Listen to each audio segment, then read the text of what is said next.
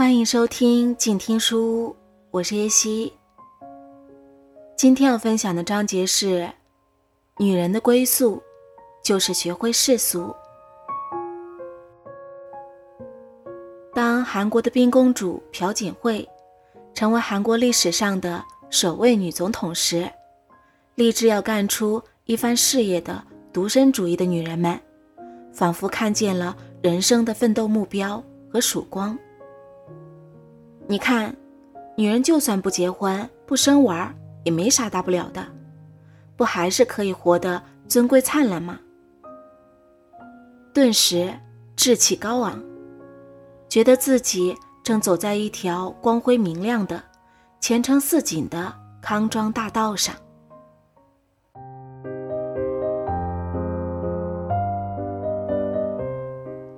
我并不认为持有独身主义理想。决定为事业奉献终身的女强人的生活有什么不好？相反，每个人都有选择其生活模式的自由。只要他自己不觉得他生活模式有什么不妥，并真心喜欢他现在的这个生活模式，那么他大可以爱怎么样就怎么样。一个女人如果像朴槿惠这般，立定了志向，要嫁给事业，嫁给政治，嫁给国家，那也无可厚非。这样的女强人比比皆是，朴槿惠并不是唯一的那一个。活得光鲜亮丽的独身女人大有人在，她们的独身主义就像我们这些寻常女人想要一个有丈夫、有儿女的家庭一样。都是再正常不过的理想和生活模式。然而，更多的情况是，独身女人们的迫不得已和无可奈何，以及剩女的矫情和伪矜持、假清高。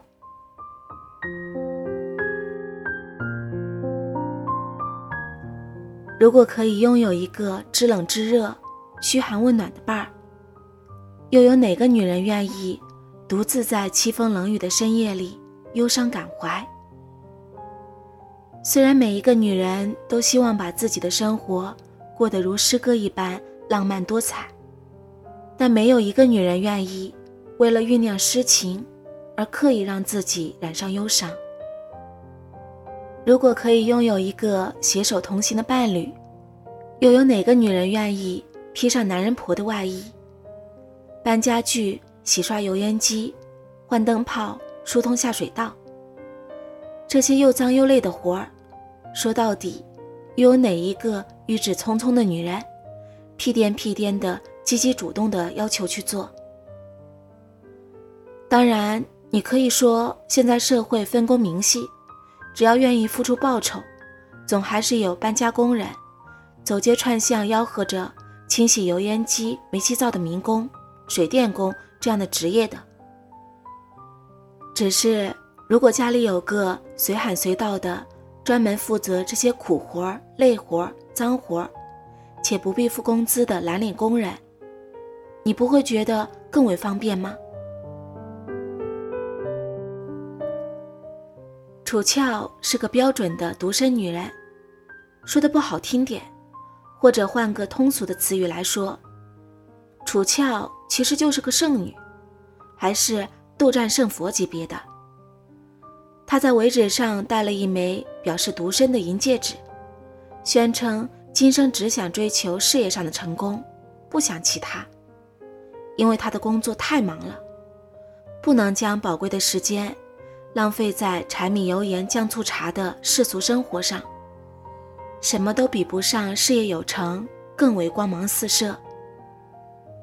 只是据我所知，楚翘从来没有放弃过想要找一个伴儿的意图。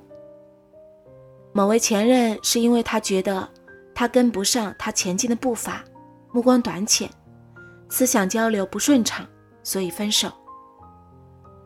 又某位前任是异地恋，他要求做周末情侣、周末夫妻，他接受不了。这在当时来说还算是极其新潮的思想，故而分手。又某位前任腹中草马，只知道魔兽，不知道读书，被他认为没有思想而说再见，如此种种。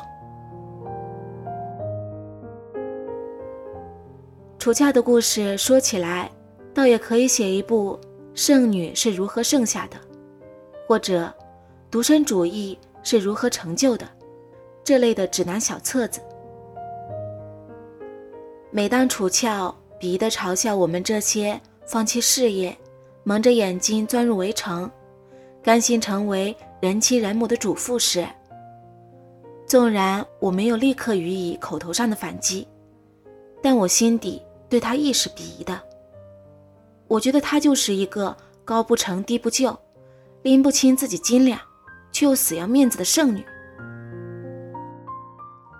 你看，流金岁月中。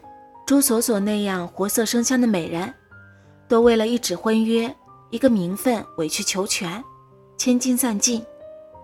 我们这些普普通通的女子，还有什么可说的呢？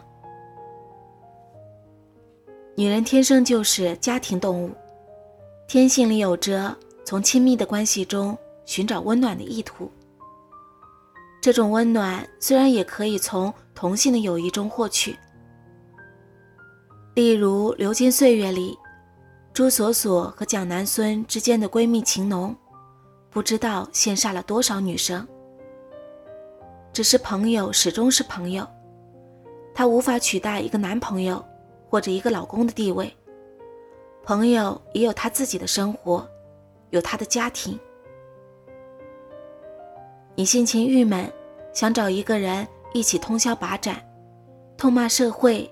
或者他人如何待你不公？OK，作为朋友，尤其是闺蜜，的确有义务在这种情形下出借一双耳朵。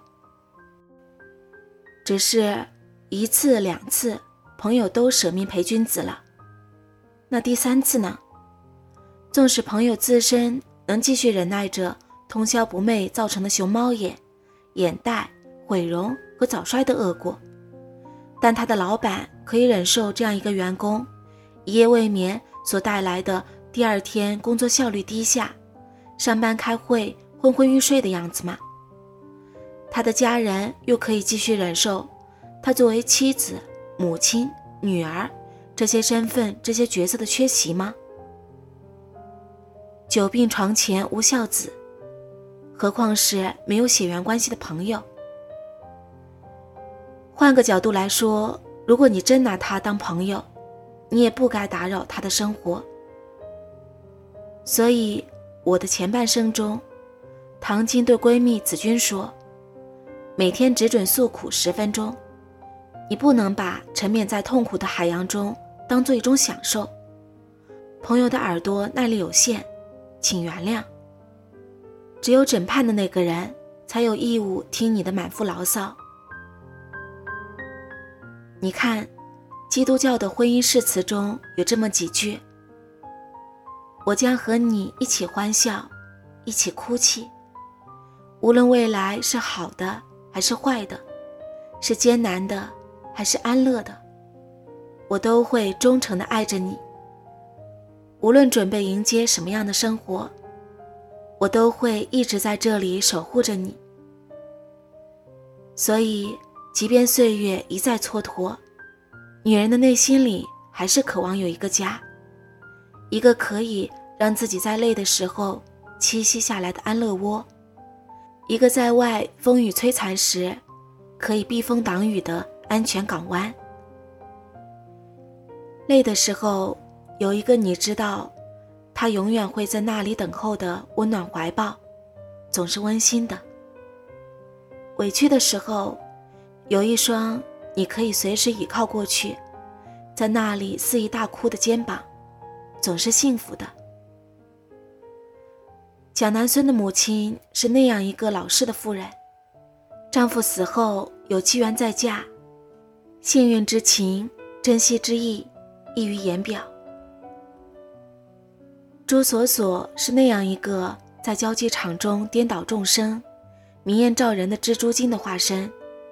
心力交瘁时，不再恋战江湖，连素日看不上的番邦小人物，竟然也不惜下嫁。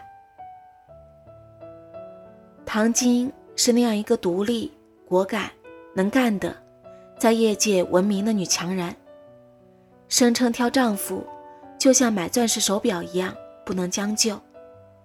一直独身未嫁的原因，不过就是没有遇见像劳力士金表一般的穆家谦。子君一向是美满幸福而不问世事的家庭主妇，丈夫外遇后被迫从围城里出来，兜兜转转，有了事业后，最终的归宿依然是左右无名指上的白金结婚环。而张爱玲，那个一世独立的临水照花人，在遭遇了胡兰成的背叛后。说自己将要猥亵了，可当婚姻再次来临时，这朵猥亵的花依然选择再次开放。适龄结婚、生儿育女，是几千年来女人最世俗的生活。这种最为常规、大家最为熟识的生活模式，才能给女人生活的底气，以及。双脚踏在实地上的实实在在的安全感。午夜梦回时，身旁那个温热的身子，散发出来的丝丝暖意，婴儿房中传来的啼哭声，会让你莫名的心安。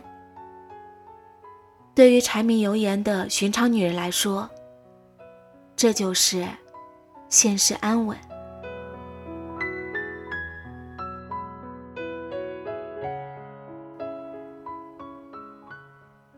好啦，今天就分享到这里，感谢你的收听，我是叶希，下期再会啦。